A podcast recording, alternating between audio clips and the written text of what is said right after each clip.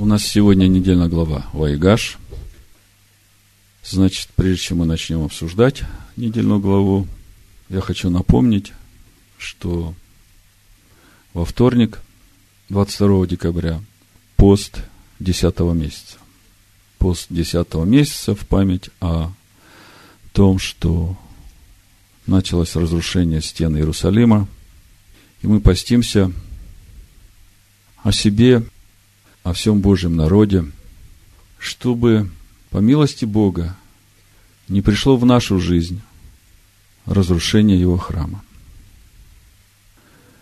Пусть никакой гнилой корень, возникнув, не погубит жизнь Всевышнего в вас, не угасит Духа Божьего, живущего в ваших сердцах. Всегда радуйтесь, за все благодарите. Помните, все, что Он делает, делает для того, чтобы взращивать нас в полноту возраста Машеха, чтобы поднимать нас на новый духовный уровень, из славы в славу, из веры в веру.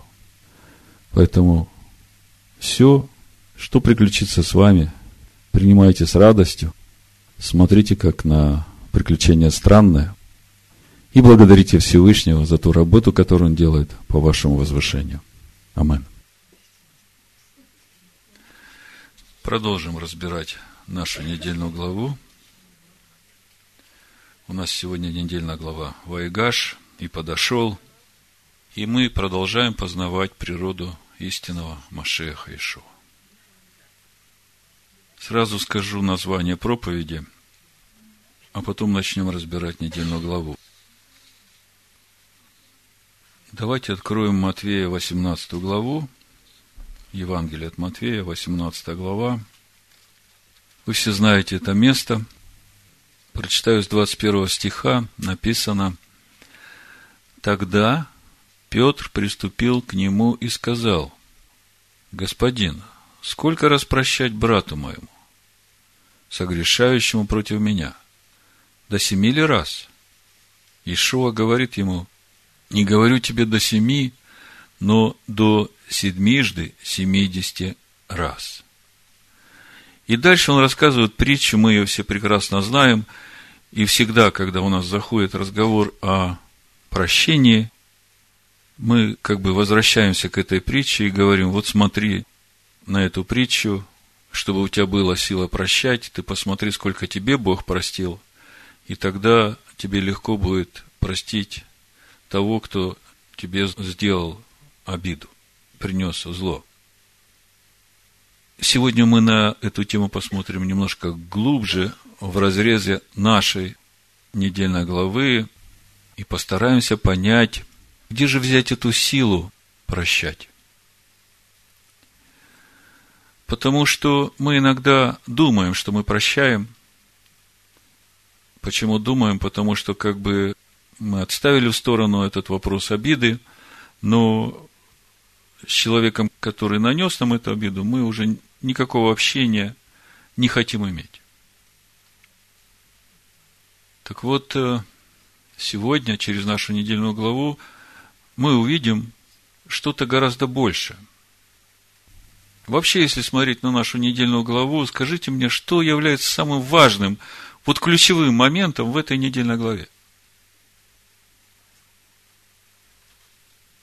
Я вам скажу, самым важным является вот эта способность Иосифа, будучи сейчас вторым человеком после фараона, простить своих братьев, несмотря на все зло, которое они ему сделали.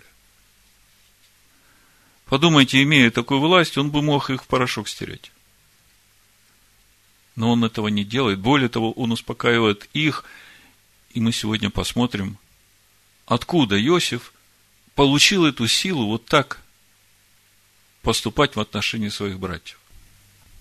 Так вот, возвращаясь к вопросу Петра, сколько раз прощать брату моему, мы видим в 21 стихе, что начинается этот стих со слова «тогда». Тогда, в смысле, после чего-то, что произошло, и вот тогда после этого подошел Петр и спрашивает. И вот когда я размышлял о Иосифе, о тех взаимоотношениях Иосифа с его братьями, я возвратился к этому месту и задумался, а вот это тогда, о чем оно говорит? Я понимаю, что нужно вернуться чуть выше и начать смотреть, что было перед этим. Потому что это тогда напрямую связано с тем, о чем Иешуа говорил перед этим, и возвращаясь здесь в 18 главе, начинаю читать с 10 стиха и дальше. Написано, смотрите, не презирайте ни одного из малых сих, ибо говорю вам, что ангелы их на небесах всегда видят лицо Отца Моего Небесного. Далее, 11 стих. «Ибо Сын Человеческий пришел взыскать и спасти погибших». Смотрите, какая интересная завязка начинается. Смотрите, не презирайте малых сих, ибо Сын Человеческий пришел взыскать и спасти погибшие. Как вам кажется, если бы у кого было сто овец, и одна из них заблудилась, то не оставит ли он 99 в горах, и не пойдет ли искать заблудившуюся? Мы все это прекрасно знаем, но мы это никогда не связывали с этим вопросом Петра. А сколько раз прощать брату моему? Я хочу, чтобы вы увидели эту связь. Вот это задание Машеха Иешуа, Сына Человеческого, который пришел в этот мир взыскать и спасти погибшие, напрямую связывается с нашей способностью прощать брата своего, ближнего своего. Вот здесь пока я остановлюсь, и теперь мы возвратимся в нашу недельную главу, начнем ее разбирать, и с помощью Всевышнего, я думаю, мы увидим вот эту связь и эту тайну, которой Бог покрывает свое дело. Вот мы сейчас приоткроем эту тайну, увидим, как это все происходит, как нам быть соработником у Бога вот в том деле, которое Он делает. Ведь э, в одно и то же время, э, в зависимости от того, как мы реагируем на ситуацию, мы можем быть или его соработником в том деле, которое он делает, или мы просто своими грехами будем отягощать его руки, обременять его своими грехами, обидами, недовольствами, угошая его присутствие в себе, убивая самих себя вот этим ядом обид, непрощений. В одно и то же время выбор за нами, но чтобы нам сделать правильный выбор, нам нужна сильная мотивация. А эта сильная мотивация, она придет через откровение вот той тайны, которая открывается нам через нашу недельную главу, через то, каким образом и где Иосиф обрел эту силу любить так братьев, простить их и так заботиться о них. Давайте возвратимся к нашу недельную главу. Начнем с этого центрального места. Вообще вся наша недельная глава, она наполнена пророческим смыслом. И центральное место – это раскрытие Иосифа своим братьям. Прочитаем 45 глава, несколько стихов, чтобы войти в тему. Иосиф не мог более удерживаться при всех стоявших около него. И закричал, удалите от меня всех. Речь идет о египтянах, которые были там вокруг. И не оставалось при Иосифе никого, когда он открылся братьям своим. И громко зарыдал он, и услышали египтяне, услышал дом фараонов, и сказал Иосиф братьям своим, я, Иосиф, жив ли еще отец мой? Но братья его не могли отвечать ему, потому что они смутились перед ним. И сказал Иосиф братьям своим, подойдите ко мне. Они подошли. Он сказал, я, Иосиф, брат ваш, которого вы продали в Египет. Но теперь не печальтесь и не жалейте о том, что вы продали меня сюда, потому что Бог послал меня перед вами для сохранения вашей жизни. Что значат эти слова Иосифа? Не печальтесь и не жалейте о том, что вы продали меня сюда – потому что Бог послал меня перед вами для сохранения вашей жизни. Разве Бог бросал Иосифа в яму? Вот мы сегодня постараемся заглянуть, приоткрыть эту тайну, которая стоит за этими словами. Здесь очень много.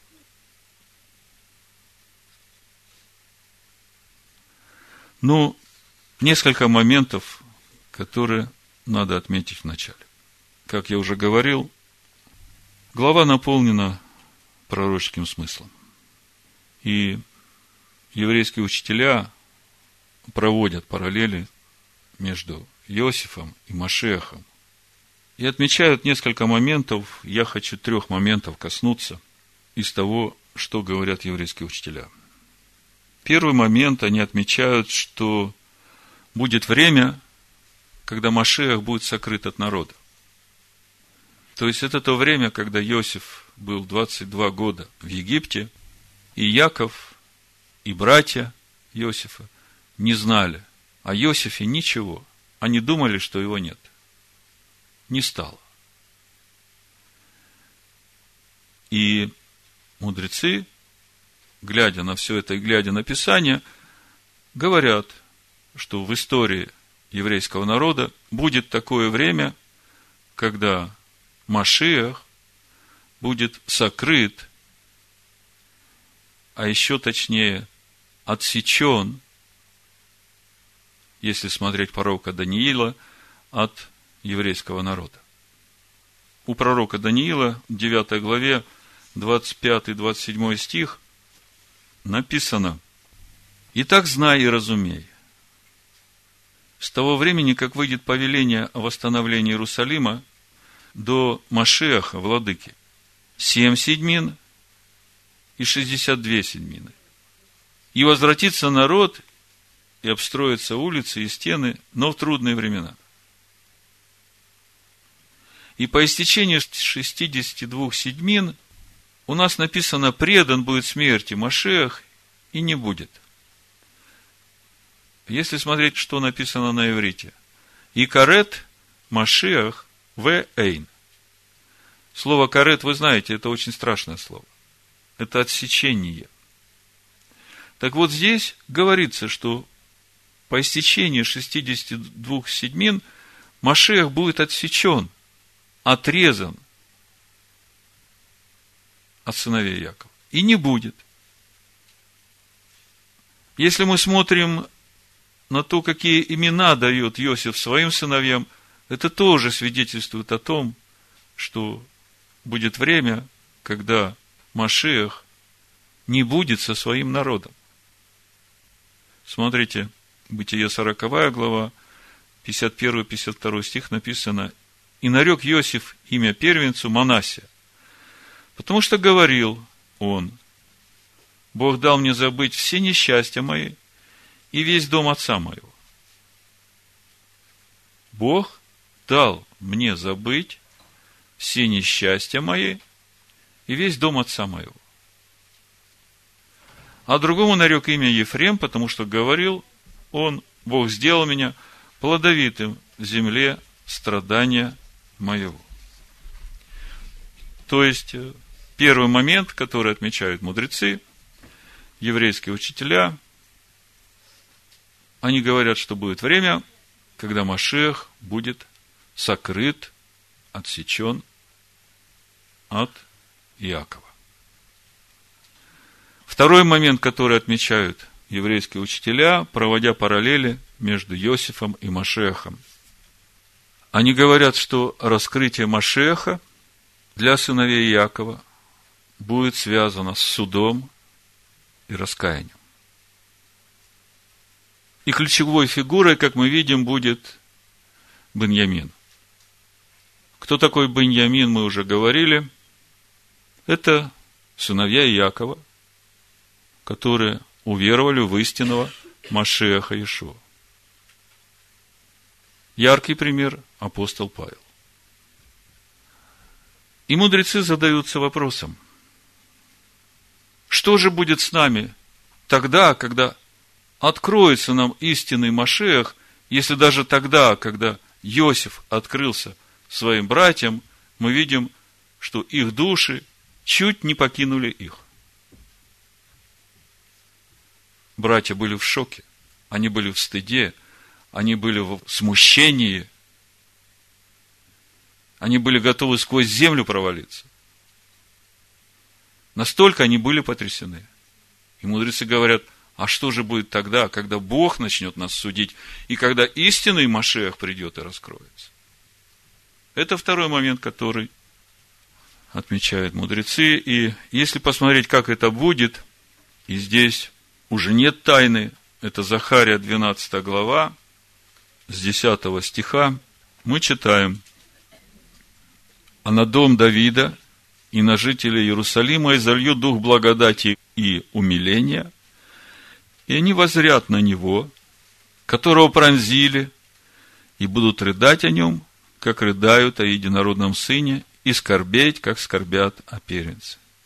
В тот день поднимется большой плач в Иерушалайме, как плач Гададримона в долине Магедонской. И будет рыдать земля, каждое племя особо. Племя дома Давидова особо, и жены их особо. Племя дома Нафанова особо, и жены их особо. Племя дома Левина особо, и жены их особо. Племя Симеонова особо, и жены их особо. Все остальные племена, колено, каждое племя особо, и жены их особо.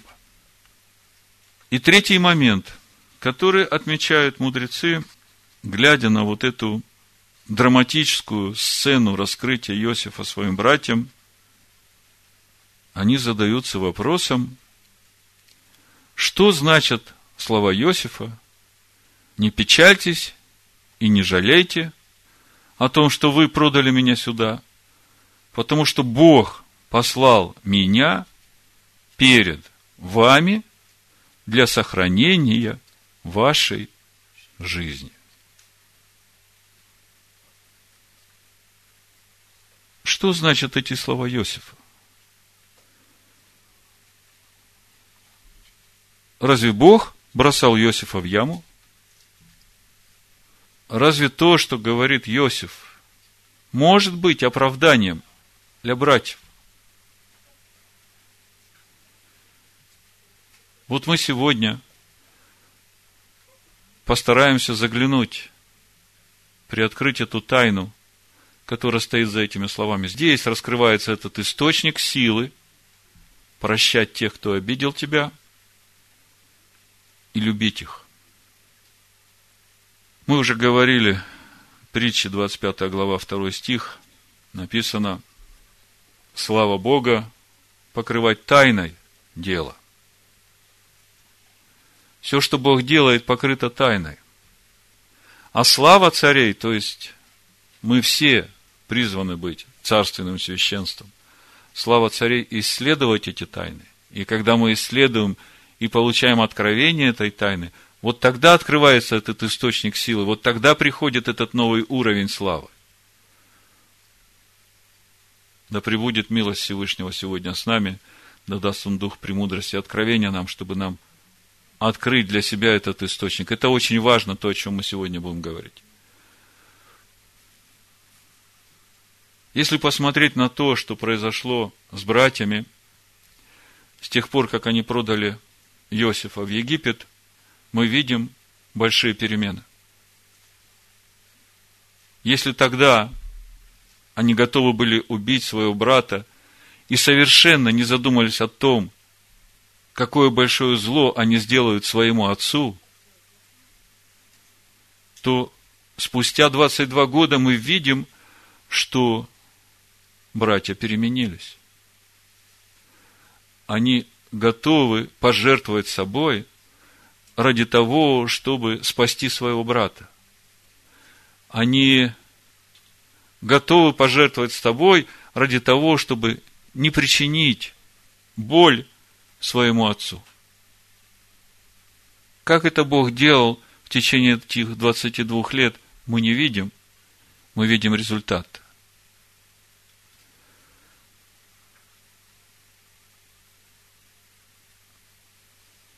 Если мы посмотрим на Иосифа, через что он прошел вот в эти 22 года его отсутствия.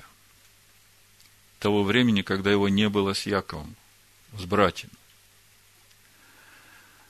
мы видим, что он прошел большой путь очищения и переплавки своей внутренности, своей сущности.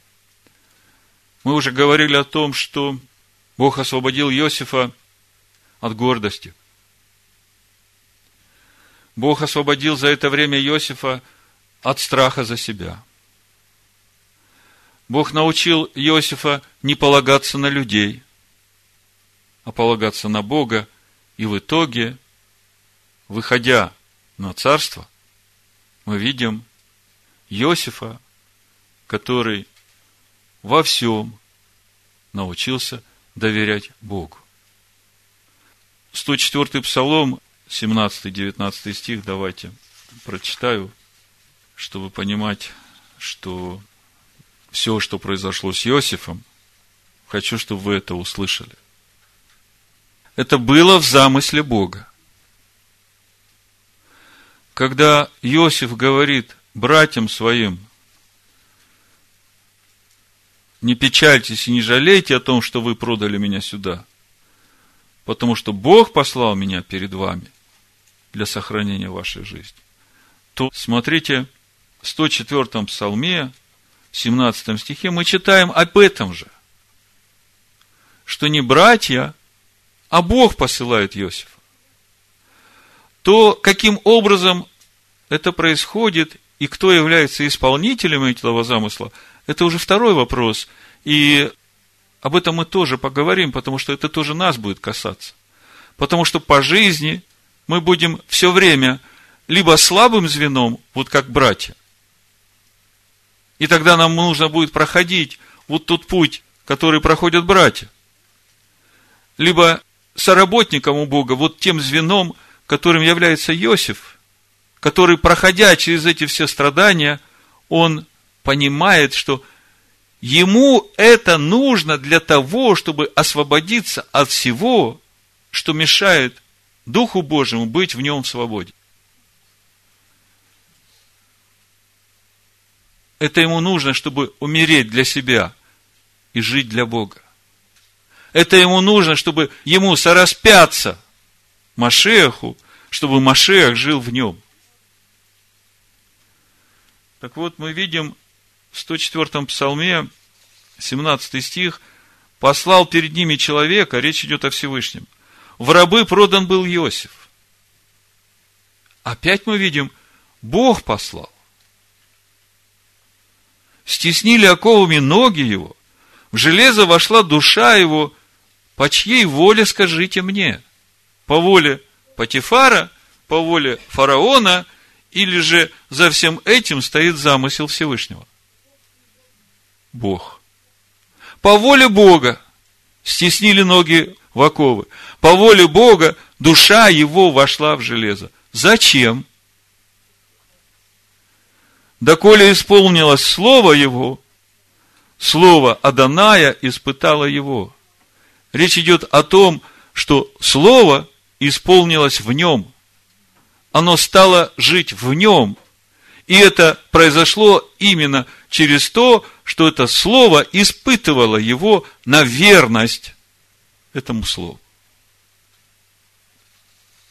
Другими словами, самое главное, что понял Иосиф, что за всем, что происходит в его жизни, стоит Бог. Мы как-то говорили, Эйн от Мильвадо. Нет никого, кроме него.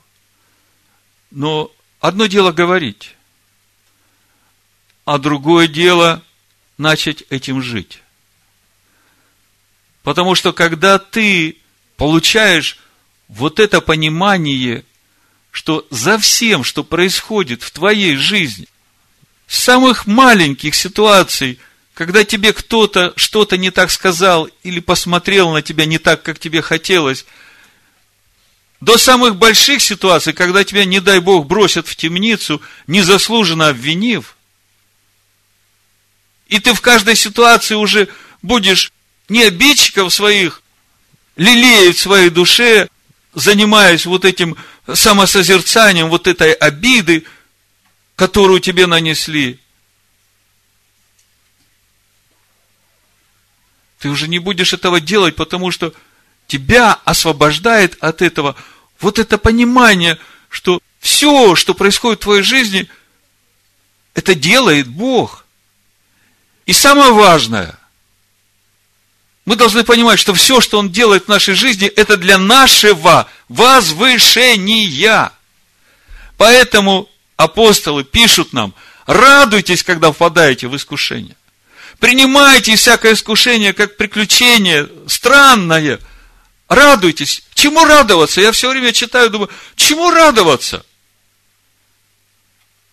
Когда тебе, ну так плохо, так душа твоя рвется на части, когда тебя незаслуженно оскорбляют, когда тебя поносят, когда тебя обижают, где взять эту силу простить, где взять эту силу радоваться?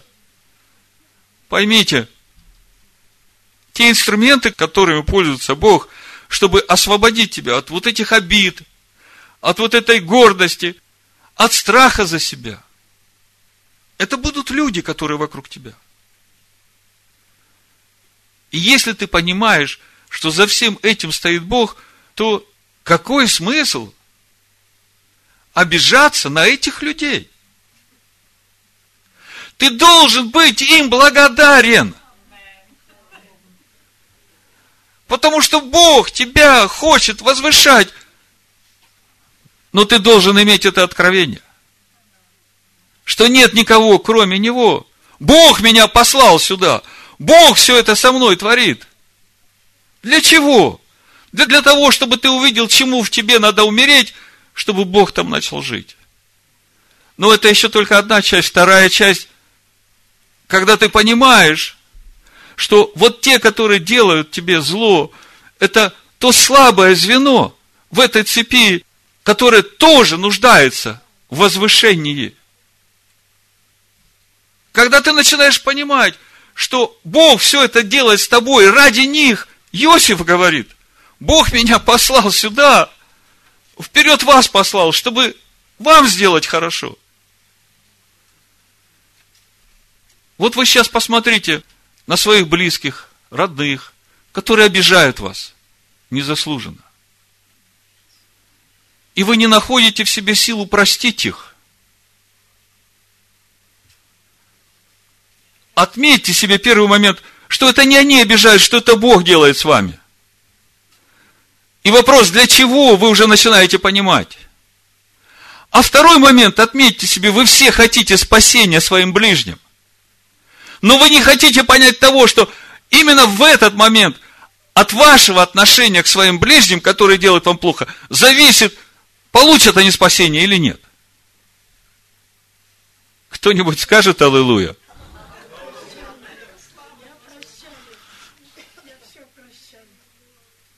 Петр подходит тогда, тогда, когда Ишо говорит, не презирайте этих малых, Бог отдал своего сына, чтобы все люди достигли познания истины и спаслись. Ишо говорит, я пришел, чтобы спасти погибшие. А вы будьте благодарны им, что они помогают вам духовно возрастать.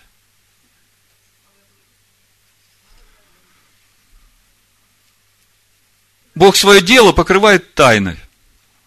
И когда мы даем волю обидам своей души мы становимся слепыми.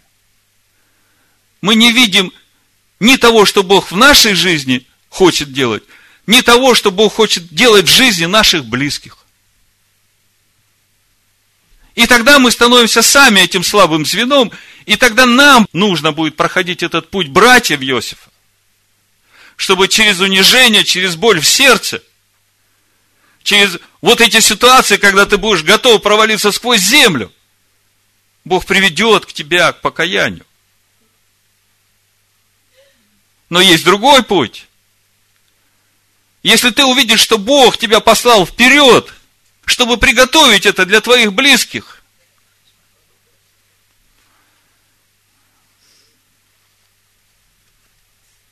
Эйн от Мильвадо. Скажите мне, разве это порядочно или прилично – обижаться на человека, который болен, за то, что он болен. Как можно обижаться на того, кто болен? За то, что он болен. Так вот эти больные, это то слабое звено, которое помогает вам возвышаться. И именно благодаря тому, что вы начинаете любить этих людей, именно благодаря тому, что вы не обижаетесь на них, потому что вы понимаете, они несчастные люди, что они стали этим инструментом в руках Бога, и им придется проходить огромный путь страданий. У Бога суд всегда мера за меру, и поэтому у вас должно быть сострадание, потому что вы понимаете, через сколько нужно будет пройти этим слабым звеньям, чтобы освободиться от всего этого. От этого у вас должна быть любовь к ним. От этого вам должно прийти сострадание к ним.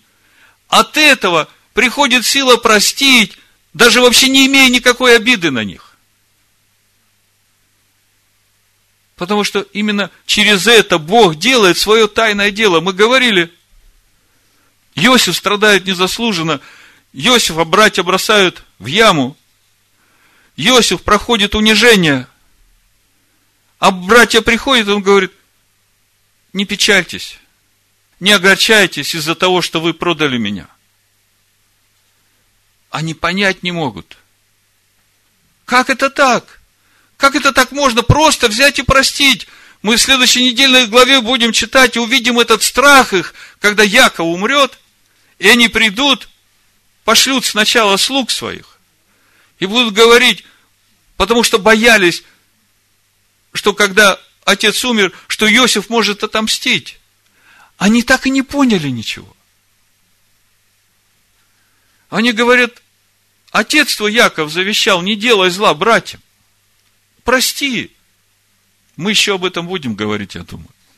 Но сейчас я хочу остановиться на этой простой мысли.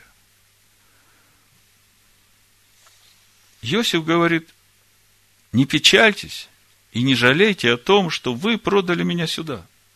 У меня к вам нет никаких претензий, потому что я понимаю, что вы всего лишь слабое звено. И благодаря вам я прошел этот путь очищения, и возрастания в полноту возраста Машеха.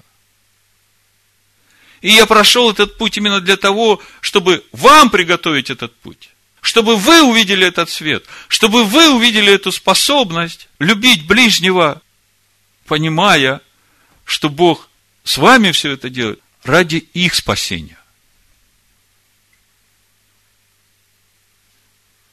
Бог послал меня перед вами для сохранения вашей жизни.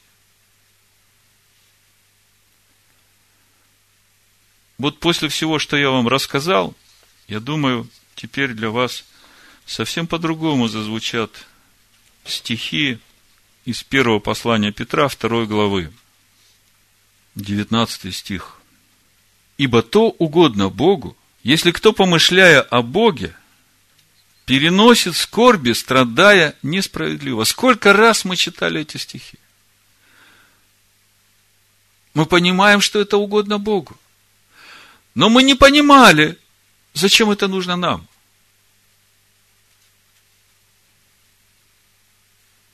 Бог тебя хочет перевести на новый уровень силы и славы, и через это принести спасение твоим ближним, обидчиком твоим, гонителем твоим.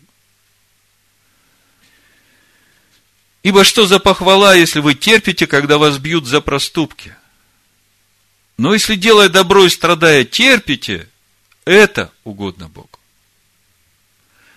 Ибо вы к тому призваны, потому что и Машех пострадал за нас, оставив нам пример, дабы мы шли по следам его. Вот как. Никогда бы не связал это местописание с теми словами, которые Иосиф говорит своим братьям при встрече. Не печальтесь за то, что вы продали меня в Египет.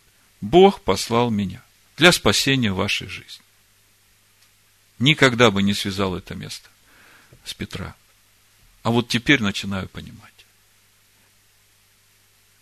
Еще одно место Писания. Это притча, 24 глава, с 10 стиха буду читать.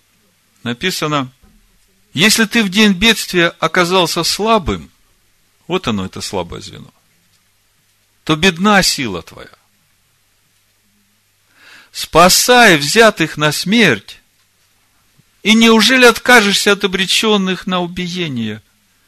Я раньше думал, каким образом я могу спасать взятых на смерть? Разве я спасаю? Разве не Бог спасает? Я не понимал, о чем здесь. Теперь я понимаю, каким образом я могу спасать взятых на смерть. Скажешь ли, вот мы не знали этого? А испытывающий сердца разве не знает? Наблюдающий над душою твоею знает это и воздаст человеку по делам его. Он за каждой душой наблюдает, и он воздает каждому по делам его. Но весь вопрос в том, будешь ли ты у него соработником, в его деле, которое он делает, и покрывает это все тайной, или ты будешь своими грехами продолжать отягощать его.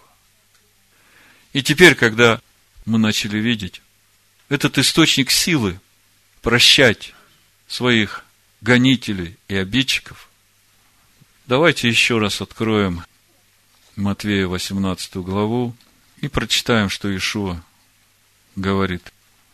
Смотрите, не презирайте ни одного из малых сих, с 10 стиха. Ибо говорю вам, что ангелы их на небесах всегда видят лицо Отца Моего Небесного. Ибо Сын Человеческий пришел взыскать и спасти погибших. Как вам кажется, если бы у кого было сто овец, и одна из них заблудилась, то не оставит ли он девяносто девяти в горах, и не пойдет ли искать заблудившуюся? Ну, мы все это знаем. А как он пойдет искать эту заблудившуюся? Через твои страдания незаслуженные. Через те обиды, которые эта заблудившаяся овца нанесет тебе – через твою способность не обижаться, а понимать, что Бог тебя возвышает и через тебя его спасает. И если случится найти ее, то истинно говорю, он радуется о ней более, нежели о 99 не заблудившихся. Так, нет воли Отца нашего Небесного, чтобы погиб один из малых сих. 15 стих. Если согрешит против тебя брат твой. Казалось бы, какая логика? Только что говорил о малых овцах, погибших. А тут вдруг сразу, если согрешит против тебя брат. Как это все связать? Раньше читал, думал такое впечатление, что Просто тот, кто писал, он взял какие-то абзацы там с разных мест, где что слышал, все в одну голову вложил, и как бы никакой связи в этом нет. А оказывается, есть. И ключ к пониманию того, что здесь Иешуа говорит, в нашей недельной главе Ваигаш. Именно в том, как Иосиф относится к своим братьям.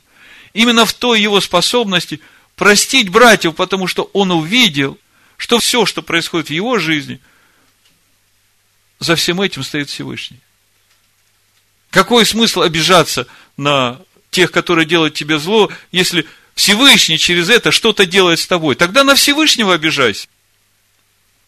Если же согрешит против тебя брат твой, пойди обличи его между тобою и им одним. Если послушает тебя, то приобрел ты брата твоего. Если же не послушает, Возьми с собой еще одного или двух, дабы устами двух или трех свидетелей подтвердилось всякое слово. Если же не послушает их, скажи церкви, а если и церкви не послушает, то да будет он тебе как язычник и мытарь.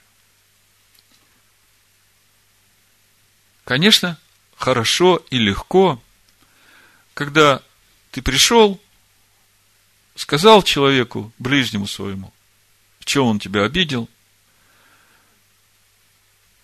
И он сказал, да, извини, я был неправ.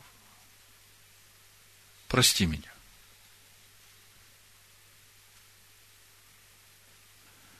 Но так не всегда бывает. И как тебе тогда в этой ситуации поступать?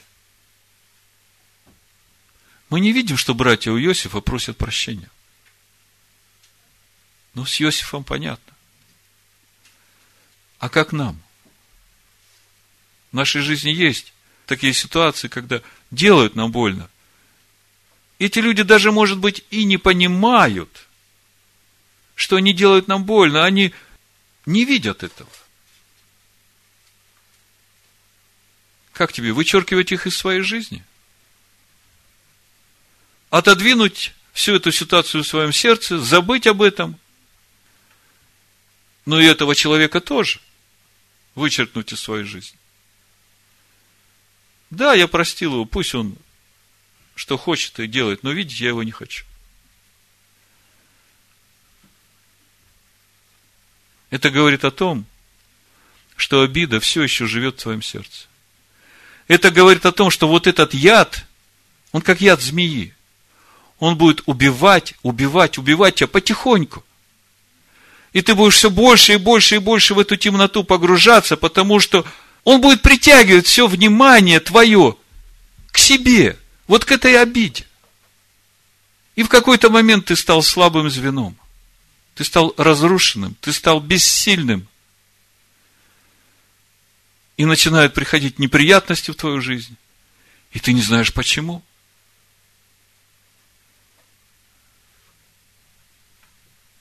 Сегодня тот день, когда тебе надо получить это откровение – не обидчики твои виноваты. Они всего лишь инструменты в руках Бога, чтобы возвысить тебя.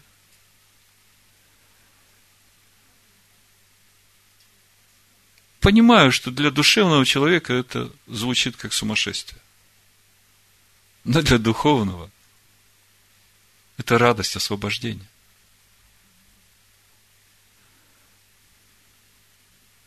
Бог желает твоего возвышения. Бог делает все, чтобы освободить тебя, обрезать твое сердце, очистить тебя, переплавить тебя, научить тебя во всем доверять Ему. Если ты знаешь, что в этом мире ничто не живет, не движется, не существует без Него, что в этом мире никто даже Дохнуть не может, не то что шаг сделать. Без него. То тогда увидь, что все, что происходит в твоей жизни, это все от него и для тебя. Чтобы возвысить тебя. Чтобы перевести тебя на новый уровень силы, на новый уровень славы. Бог посылает вас вперед – чтобы спасти жизнь вашим ближним.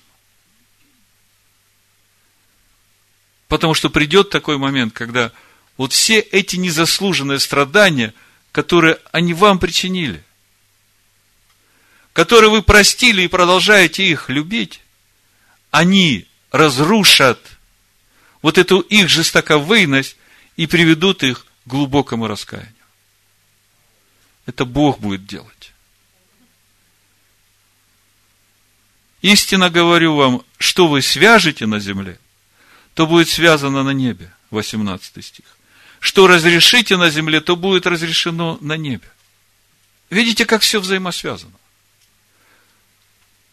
Именно от того, как мы относимся к этой ситуации, будет зависеть то, как будет наша жизнь развиваться дальше. Во всякий момент спрашивай себя, а я не слабое звено в этой цепи? Потому что у тебя есть выбор. То, что ты выбираешь, то будет приходить в твою жизнь.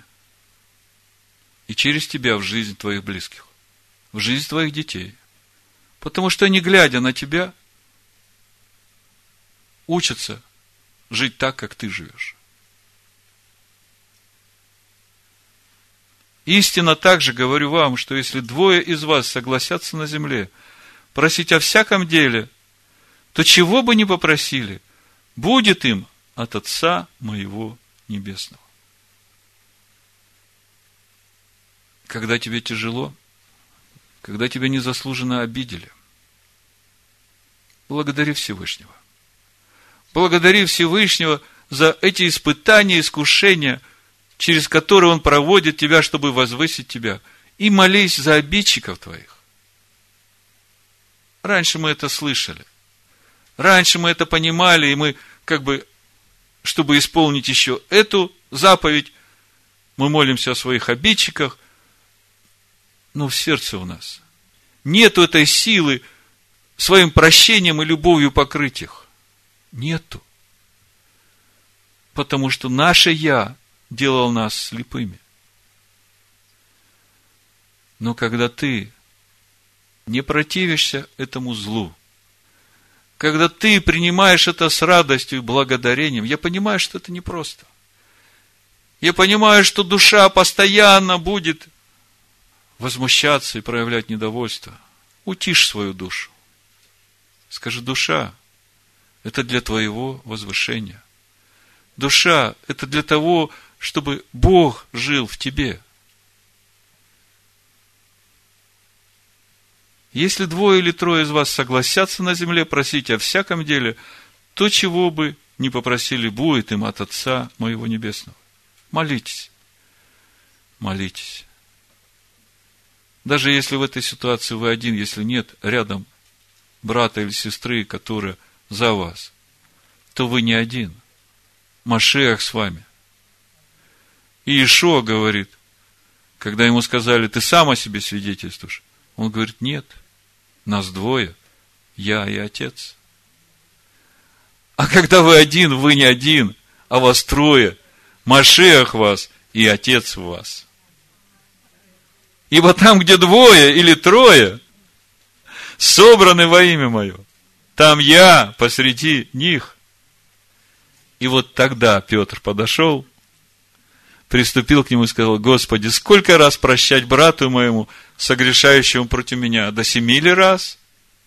Ишуа говорит ему, не говорю тебе до семи, но до седьмижды семидесяти раз. Кто-то скажет, ну ладно, 490 раз прощу, а на 491 не прощу.